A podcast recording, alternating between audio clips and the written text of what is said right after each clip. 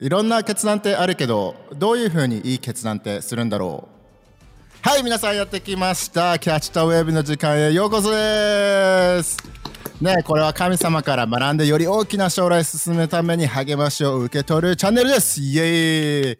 今日もまさしと助けと芝で3人のお茶目子お茶目子？おちゃらけた3人でやっていきますので。聞いたことないよ。じゃ日本語に難があるのですみませんね。お茶目子は。新しすぎます、ね。ポケモンかと思った。進化系だね。おちゃらけたのさ、進化系お茶目子になるし。完全に進化系だね。いいですね。でもね、今日はその決断をするっていうことについて話していきたいんだけど、まずでも二人は、えっ、と、結構優柔不断な方ですか？それとももうスパッて決めちゃう方ですかね？助けはどう？あ、俺は完全に優柔不断寄りだね。あの、奥さんの方がパッと決めるタイプ。うん、ああ、助けはどう言った時に自分はちょっと優柔不断かなって思っちゃう瞬間があるあのー、まあちょっとベクトル違うかもしれないけど、お店に入って、物を探してて、店員さんにすぐに場所を聞くかどうかを迷う。ああ、なるほどね。迷うポイントそこなんだ。そうそうそう。何買うかとかじゃなくて。どこにあるかっていう、ね、そう、聞こうかな？どうしようかな？自分で探そうかな？みたいになっちゃったりす る。よくあるよね。これスタートラインに立つかどうかだね。そう、結構そういうレベルまであるよ、俺。俺結構すぐ聞いちゃうかもしんない。もうめんどくさいから。香りもそう。早く来ない。香りも。分かれるよね、性格がここね。芝優柔不断な方、それともスパッて決めちゃう方？俺は割とスパッと決めるかもしれない。この決断するまでのリサーチをめっちゃして、買い物の買い物の状況で言うのであれば、もう行ってこれ買うって決めていく。それってどうなんですかね、たすけさん。それは優柔不断なのか、決断スパスパッとしてる、準備期間が長いのはどうなの？どうなんだろうね。まあその2、3個あってそれを結局調べたけどどうしよう、これがいいのかな、やっぱこっちのレビューの方がいいかなっていう迷い方なのか、それとも、もう、これだからもうか、もう調べた結果これだから買うってすぐ決めるのかっていう。前者の方ですね。レビューめっちゃって比べる。迷う、迷う。優柔不断だね、俺。ちょっと強がったでしょ、ね、今ね。みんなとは違うぞという男らしさを見せようとしたけど。いや、でも、でも芝はそう、でも芝はだから優柔不断のイメージないのでも。確かにね。まあ、でもあの、芝リサーチャーなイメージ、俺でも。うん。確かに。めっちゃ調べる。おお。コーヒー買う時も。ご飯とか迷う。あ、ご飯迷うの？逆に。迷う。あ、でもコーヒー買ってもらうときすぐエール頼むじゃん。祝福は迷わない。そうだよね。さ皆さんこれ。される準備してる。皆さんこれサイドノートでよくあれ、あの、いつも僕たち火曜日にオフィスにね、行く日があるんだけど、昼休みの後になるとみんなで、あの、コンビニに行って、あの、祝福じゃんけんっていうのをして、なんと、勝った人が負けた人にコーヒーを祝福できるというシステムなんですよね、たすけさん。そうです、そうです。ね、そうしたら、毎回芝は、あの、祝福受け取るときに、あの、迷わず L サイズを頼む。祝福ですから。受け取ります。祝福してる側は嬉しいですよね。ね、気持ちいいだね。ちなみに、たすけさんは3連敗ぐらいですね、今。3週連続ぐらい、いや、それまでね、いっぱい祝福してもらってるんで、さ してもらってるんで、させてくださいって感じですね。そう、その皆さん、僕、僕知ってこんな感じなんですよね、ライフスタイル。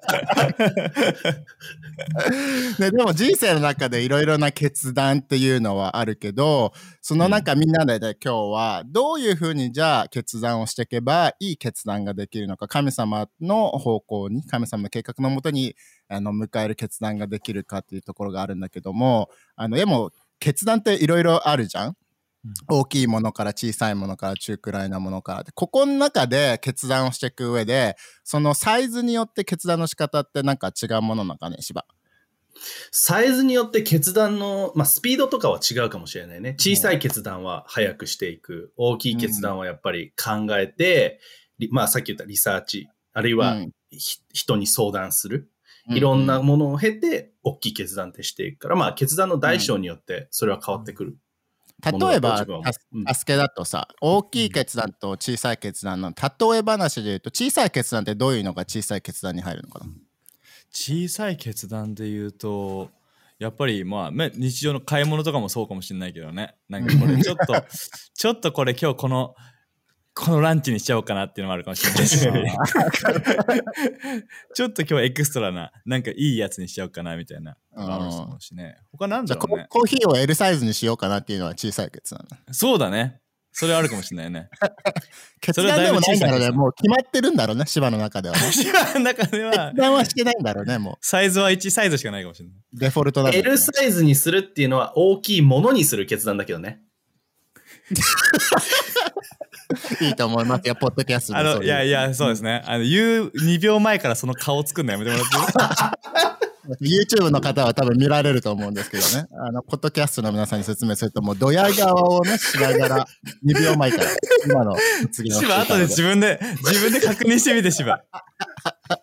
次の隙間出たら言おうって言ってた顔の。めっちゃ顔赤くなっちゃって、俺ももう。図星すぎて。まあ、小さい決断してたよね、今はね。言う前に小さい決断してた、確かに確かに。言う決断してたね。に。いいね確かに、でもそれはあるかもね。言う決断、言わない決断とかも小さな決断だよね。ああー、うん確かにね。これを発言をするしないとかね。うん。アイディアを言う言わないっていうのは。あうんでもその中では、もし自分が仕事場とかですごくいいアイディアがあるなと思うけど、なかなか言えない人たちっているじゃん。うん。そういった人たちにとって、じゃあ 上司の人たちとか友達にこれを言うっていうのは、大きい決断な時もある。人によっては。そうだね。それはあるだろうね。もうこれを伝えたらどうなるんだろうとかっていう、うんそういう考えは出てきてか、優柔不断になっちゃう時あるだろうね。確かに。他に大,、うん大きい決断で言うと、芝はどういったものが挙げられると思う？最近したもので言ったら、例えば家を買うとか、おおでかいね。うん。やっぱその、そこの大きい決断っていうのは多分あれだよね。それを決断したことによって、起こりうる、その先、家買ったら、例えばお金の部分だったりとか、あるいはそのライフプランっていうところでも影響してくると思うから、そういう意味で結構大きい決断だったのかなと思うし。おー助けは最近大きい決断した？そうだね。もうそれで言ったらもう、家、あのー家を買う決断も、が一番かな。やっぱ人生で一番大きい買い物って言われるぐらいのもんだから、確かに。ハンコ押すとき手震えたもんね。めっちゃ反抗押すもんね、あれで。ハンコめっちゃ押すもん。そっちなんだ。こうじゃなくて、こっちに触れんだ。そう。あの、押しすぎて。縦揺れなんだ。押しすぎて、そう。いいね。でもなんかそこの中で、じゃあ、決断をする、いい決断ってどうやってするのっていう上で、小さいと思う、それこそ何を着よう、何を食べようっていう系は、そこまで考えなくてもいいってことですかね。たすけさんどうですか？ああ、そそうだね。あの、まあ、小さい決断でも、あの、積み重ねで重要なものっていうのはね、必ずあるからさ、な小さな買い物でも、ね、もういいや、小さい、小さいから、それをもうパンパンパンパンパンってやっちゃったら、後で大きな結果になっちゃったりうん。すると思うから、小さな決断も侮れないっちゃ侮れないよね。小さい決断で毎日ハンバーガーばっか食べてたら太ってしまうよっていうことですか？ああ、うん健康にも影響あるかもしれないね。うんそうだいい例だね。うんいい例他になんかいい例ありますか？芝小さい決断の。コンビニでも毎日ね、それこそお菓子ばっか買ってたら太っちゃう。まあ同じこと言同ったわ。じ 同じ違うもの使って同じこと言った。いいと思いますよ。芝さん、そういうの。あ、わかったわかったわかった。なんどうぞか小さな、んなんていうの？あの、良くない考え方とか言葉？うんうんね、ち一回言ってしまった傷つける言葉も、うんうんうんお前ダメだなっていうことを例えば自分が部下に言い続けてたら、きっと部下はね、自信をなくしていってしまうとか、やる気なくなっちゃうとか、そういうのもあるかもしれない。うん。うんうん。じゃあちょっと2人に質問なんだけどもこの大きい決断をするのそれと小さい決断をするのって多分一日に日本日本人じゃなくてもさ人間ってさあの大小あれいろんな決断を迫られるわけじゃん。うん。でそこの決断をするのにいいフレームワークっていうかこういったことをなんかチェックリストじゃないけどあの、持っておけば決断をしやすくなるっていう何かおすすめのアドバイスとかってあったりする？まず小さいものから始めようか。小さい決断をする上で、あの持っておく心得とかさあのチェックリストみたいなのって何か助けなりにあったりする？うん、そうだね。まあこれ大きい小さい関係あの一緒かもしれないけどもこの決断の先には何があるかなっていう。これこれって将来にどう影響するかなっていうのは、うんうんすごく逆さっきはネガティブなけ小さな決断だったり話もあったけど、例えば朝今日そちょっと外出てランニングしようっていうのも小さい決断かもしれないけど、うん。ね、その先にあるものにどう影響するかって考えるのはいいかもしれないよね。うんおじゃあビジョンを持っておくっていうことですね。ああそうだね。う。うんんいいね。芝なりにはなんかそういうフレームワークとか土台があるっていうのある？小さい決う断する。ん、うん、同じだと思う。なんかその先に待ってるものをちゃんと考える。だから例えばさっき言ってたそのコンビニで何買うとかって別にうん決断、そそんなに別に、なんていうの？考える必要のない決断？要はうん考える必要のある決断と考える必要のない決断が小さい決断の中にあると思うんだよね。うんうん別にそれってそんな悩まなくていいじゃんっていうもの。でも今多分話したいのは、ちょっとこうちっちゃい決断だけどでも考えて決断しないといけないもの。うん。うん。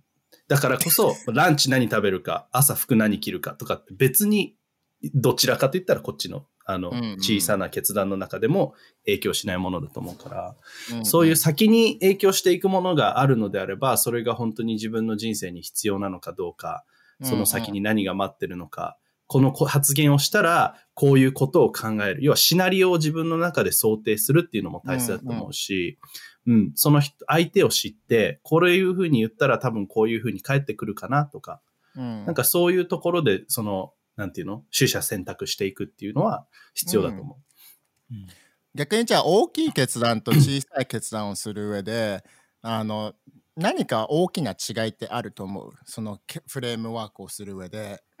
小さい決断はそこまでだけど大きい決断の時は絶対にこういうことを考えた方がいいよっていうことってある？助けはどうかな？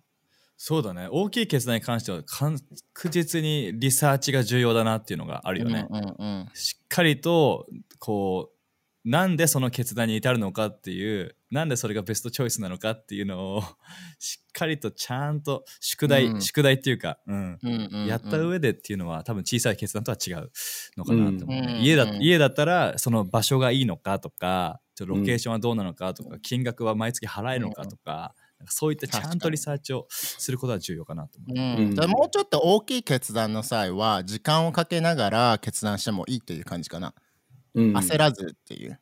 焦らずね。あとはあのークリーンハートで決断すると大事だよね。お確かに、うん。うんちょっとどう説明してもらえますか？クリーンハートの説明とそれがどういった心なのかっていうの。うん、クリーンハートっていうのはその、ちね、ライハースですごく大切にする3つの一つで心をきれいに保つっていう毎日、えー許すべきものは許す。手放すべきものは手放すっていうね、あの習慣なんだけどもあの主任牧師のねロードさんがよく言うけど悪いと悪いあの気分の時とか、うん。すごい最悪な一日の中にで大きな決断はしないようにっていうふううん。に知恵をね、持って励ましてくれてるけど、やっぱりそういうあの心がなんか歪んでたりとか間違ったものでいっぱいな時に、やっぱじゃあこうしようって大きい決断すると必ず大きな悪い結果になっちゃうから、うん。確かに。うん、しっか仕事とかでもそうだもんね。なんか悪い気分すごくいい仕事の環境だったとしてでもなんかちょっと誰かに言われたりとか自分がうまくパフォーマンスできてない時に、もうやめたいとかそういう気分になった時に、うん。なんかやめちゃおうとか逃げちゃおうとかさ、うん。あのばばくれちゃおうっていうのがまあ先うん最近の人いるかわかんないけど、っていううんねあの適当にやろうっていうとかさいう決断もできるもんね、気分が良くない時っていうのは。ねもう本当に自暴自棄になってね変な決断しちゃう時ってあると思うから人って、うんうん。うんうん、だからクリーンになってあのいい決断をいい心の状態で大きい決断もしていこうということだよね。うん。うん、あとあれもね他の人のプレッシャーの中で決断しないっていうのも大事だよね。ああ、ね。重要だよ。めっちゃ大事だね、うんなんか誰が何を言ってる。なんか家だったらさ助けのその家の家ストーリーもさあの、うん。おすすめされすぎてどうしようっていう状況だったんでしょ？そうそうそう。今の家じゃなくてその家を探し始めた時にいい場所にいい土地が間ってあの不動産屋さんに行ったらねあのこれ今一押しですよって。今これ中岡さんこれ決めないと多分すぐ来ちゃうんでってみ今見に行きますかってだ明日までに決断もらえますかってそしたら行きましょう責められてるね。でもそう、そうなった時に俺夜中の3時ぐらいまでもう眠れず、もう汗がきながら、もう本当にもう、もう、あ神様教えてくれどうすればいいっていう。で、ふと気づいたんだよね。なんでこんな俺急いでんだっていうふうに、確かに。せかされすぎて大きな決断しそうになった時があるのでね。うん。でもそういう歌い文句の時ってあんまりいい決断じゃないね大きいことをするねこれ今やらないととかさ、うんそうだね。損損しちゃいますよとか今が儲けるチャンスですよっていう時ってやっぱりちょっとあれだよねいい決断をする上で、ちょっと時間をかけた方がいいあのキーワードかもしれないよね。あの、そうだね。か麻痺すんだよね。頭が。急がなきゃのマインドになっちゃう。なるほどね。じゃあその中で2人的にいつもやっぱりあのライフハウスではジャーナルこ神様の言葉を読んでそれを適用していくっていうことはあるけども、ジャーナルって小さい決断でも大きい決断をしていく上でもどれぐらい大事なやること ToDo リストだと思う芝は？自分の中では、やっぱり大きな決断をするときはもうマスト。絶対的に、やっぱり、うんその自分で決めないっていうこと。うんうんうん。決断が大きければ大きいほど、さっきも言ったように、それがもたらす結果っていうものがどうなのかって自分の中でもちろん考えるけれども、でも、うん自分がやるのはまず神様に聞く。うんまずジャーナルする。で、うんこれをしようと思うけど、これがどうなのか。神様の計画なのか、自分の計画なのか。うんっていうのを知る上で、やっぱりジャーナルをするっていうのは絶対的に、あの、そのプロセスの中の一つに含まれる。でも、朝服何着るかどうかとかはいちいちジャーナルしね。そのち小さい決断のために。うん下手したらあ荒布ね出てくる可能性あるからね。そうそうそう。皮をまとえと言われたみたいなさ。ない、ね？ランチ何食べようか、イナゴ、いや、無理みたいなさ。だからやっぱ、大きい決断の中では、その、何、神様の言葉を聞くっていうのは絶対必要だと思う。確かにランチ何食べようかって言ってさ、イエスが40日間断食しましたみたいな。もう食うなみたいな。じゃあ今日いいかっつって。何も食べない。39日食べれないのかみたいなね。そういうことになっちゃうからね。でも、その、とやりようによってはね。確かに、ね。受け取り方でね。そうそうそう。まあでもあれだよね、そこの中でもしかしたらそのある人にとってはその何を食べるかっていうのは小さい決断かもしれないけどある人にとっては大きい決断になるかも、それ例えば健康面での確かに。気をつけなきゃいけないっていう人にとっては大きい決断だからやっぱどっちにしろ、もし大きい決断よりなんだったらなおさらジャーナルをする重要性が、うん神様から聞く重要性があるっていうことだよね。ううん。間違いない。そうだね。芝的にはさあの大きい決断につながるかもしれないけどさ東京にもともと行った中であの、西東京の方にチャーチ開拓をしていくという大きい決断の瞬間があったわけじゃん。うんうんそのうん。時のなんて言うんだろうあのジャーニーっていうかどれぐらいの時からそういった思いがあって、どれぐらいその決断を実際にあの月1回からやってみようっていうところになるまでどれぐらいの期間ってそれあったの、なんか、まあ、今、まさしが言ってくれたように、自分はもともとライフハウスの協会の東京のあのキャンパスずっと使えてて、で、今から9年、8年、9年前ぐらいかな、から、この西東京に開拓をこう出始めたっていうところではあるんだけど。それはさあの吉祥寺時代を含めて8年？あ、そう、吉祥寺を含めて。始まりの始まり。うん。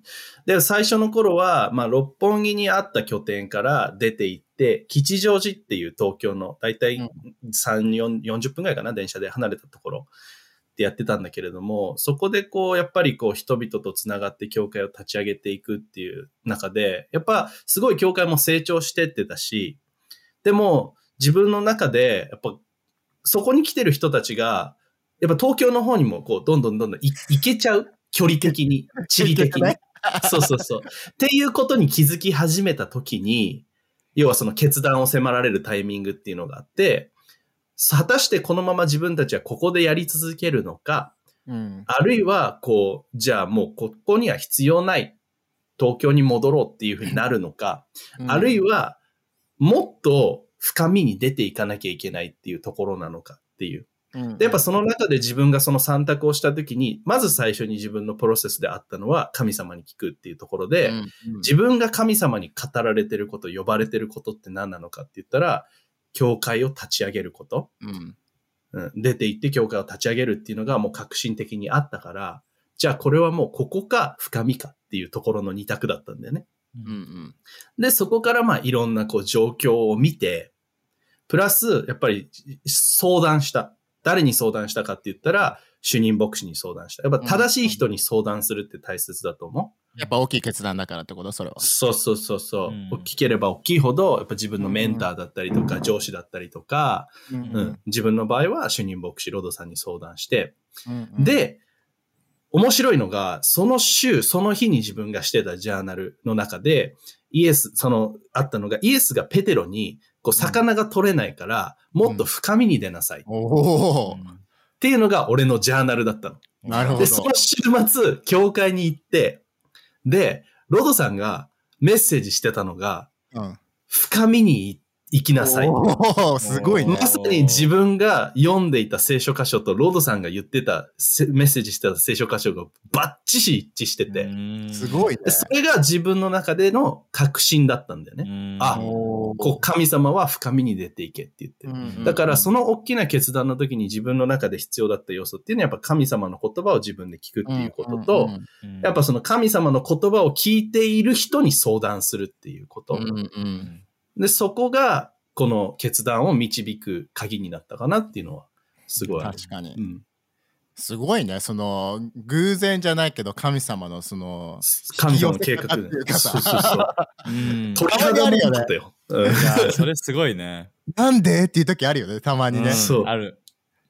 ね、でもさ、なんか、すごく思うのは、そういう大きい決断もそうだけど、やっぱり日々の小さい決断、いい小さい決断を神様と一緒にしてるからこそ、そういったうん大きい決断につながるってことも助けあるんじゃないかな。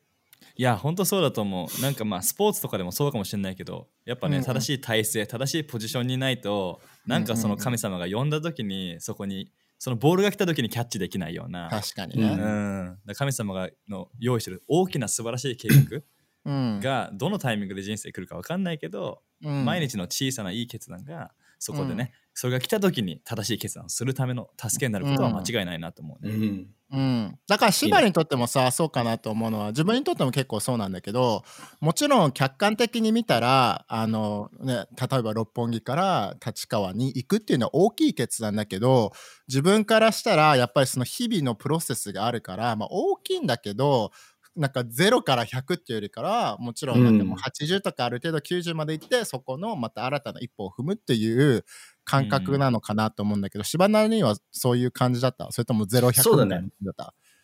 まさにその吉祥寺から西へ立川へっていう時は本当にそういう感覚だった。あとはもうタイミングっていう感じだけで。でもやっぱ始まりの部分で見たらすごい大きかった。なんか吉祥、うんうん。うん。ろ自分の場合はね、六本木から新しいキャンパスを始める。自分のリーダーシップだったりとか、自分が、なんていうの、リーダーにならなきゃいけないっていうところで、やっぱりその、同じ高さの階段なのかもしれないけど、でも、そこを踏み出すための一歩っていうものにかかるエネルギーは大きかった。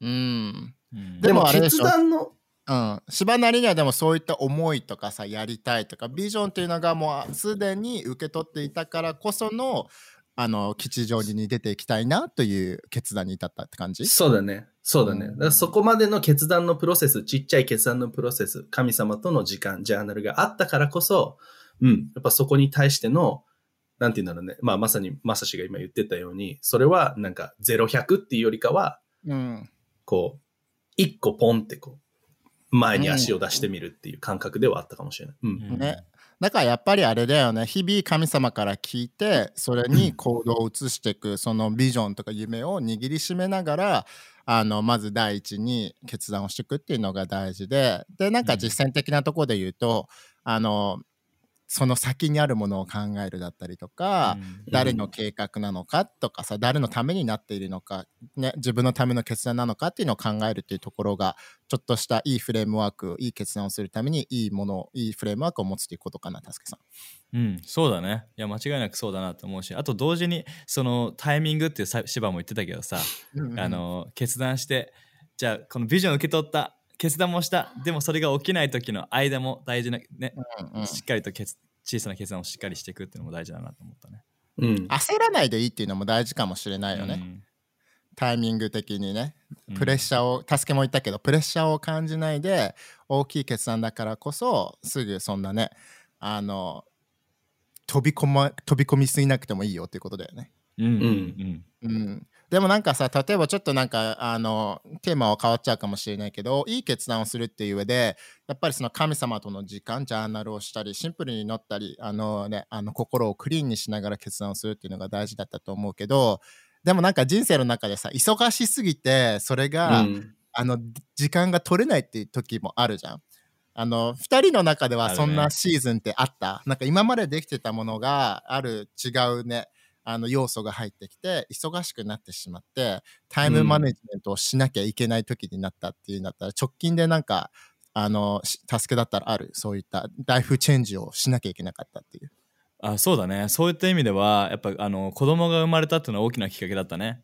それまではあの2人だけの生活だったからあの、うんうん。好きな時に好きなことが、まあ、できるだけねやしやすかったから例えばもう、あの神様との時間だったりとかもうこう好きなだけ取れたりとかっていうのもね、あったりしたんだけどもあの子供生まれたらやっぱり子供の世話が中心になっていくからそこのね、習慣のズレライフスタイルのズレっていうのは、最初の2ヶ月ぐらいは本当に大変だったなと思う。うん助けなりにそれはどういったさ解決じゃないけどタイムマネジメント的に、あのうんいい方向に向かい続けていったの？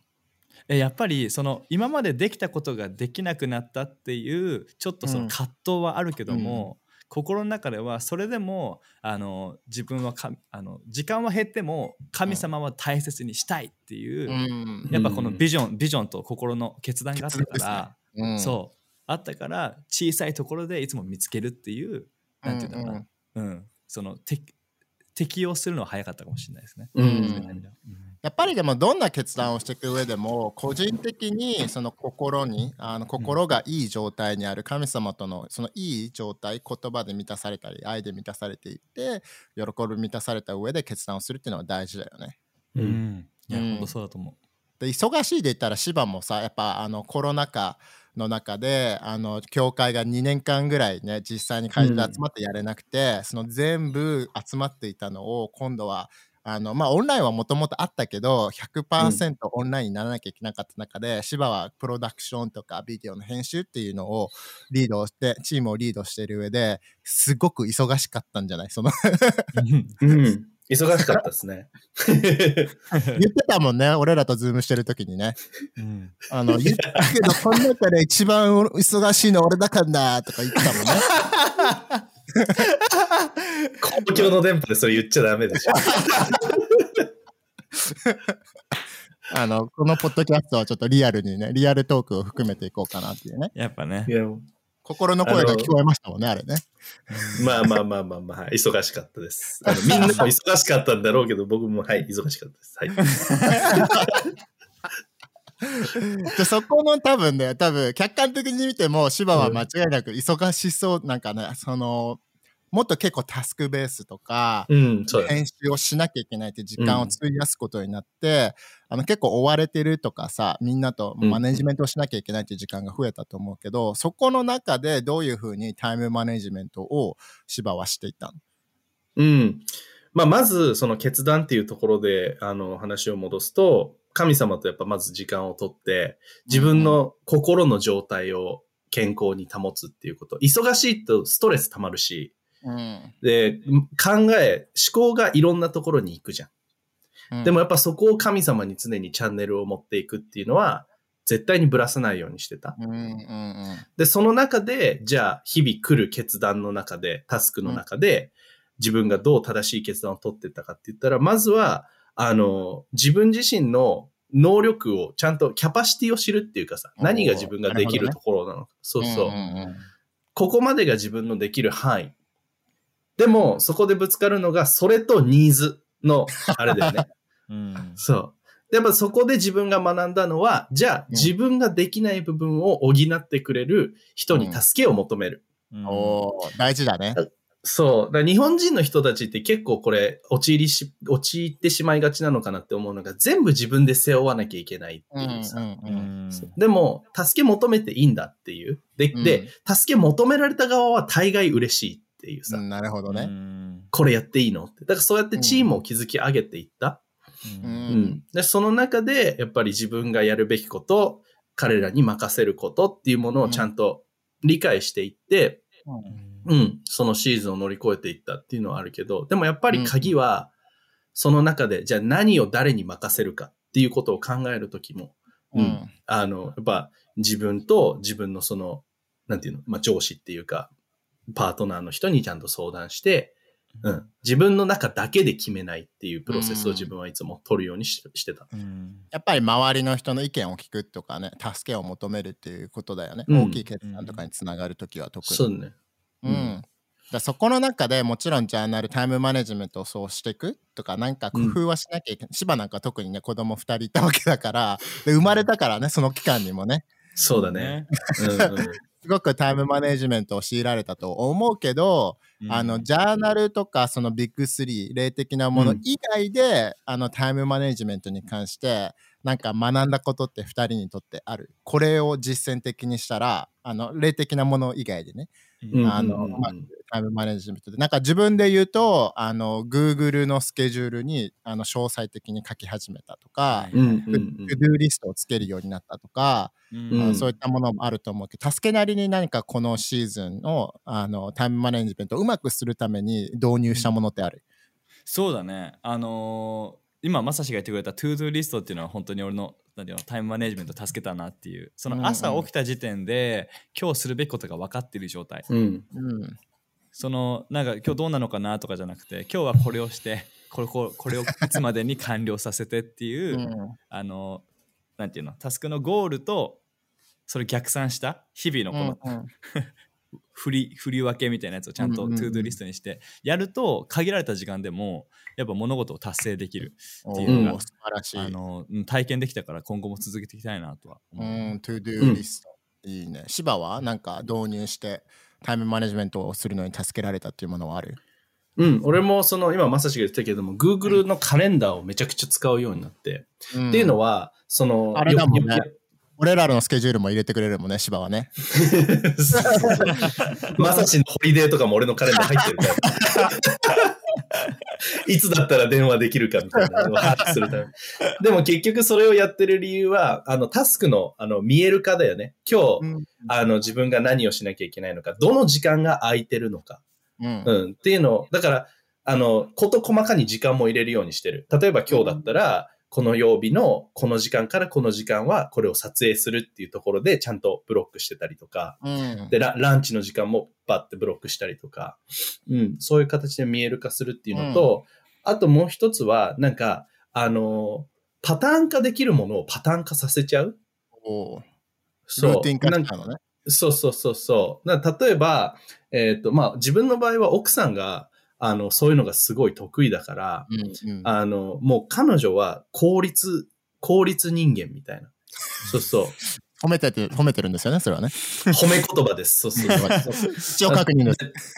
子供生まれてパンデミックでチャーチあってっていろいろこう忙しい中で、じゃあ買い物いつ行くみたいな。う。うんん食事の買い出しとか。それもだから、このパンデミックシーズンは俺らは全部オンラインのネットスーパーに切り替えて、毎週この曜日のこの時間にオンラインで注文しちゃって、うんうん。で、届くみたいな。だからそれでいつもだったらかかっていた、毎日もし買い物に行ったらそれだけで1時間とかさ、うん夕方5時から6時が埋まるところを、時間を戻したのね。そうそう、5時間分をこの30分で全部やるみたいな。そういうなんか効率化っていうのも、すごく、あの、人生がね、先に進めば進むほどいろんなものが入ってくると思う。子供だったりとかね。そうだよね。そういう中で大切なマネジメントなのかなっていうふうに思う。いいツールだよね。いい、そういったシステムを使うとかいうことに対して、自分と神様の関係が持てたり、家族の時間をちゃんと持てるようになったりっていうことを通して、やっぱ心がいい状態になり続けて、それが結局的には、あの、いい決断、大きい決断も小さい決断もできるように助けてくれるっていう感じですよね。そうで。す。いいうね。ん。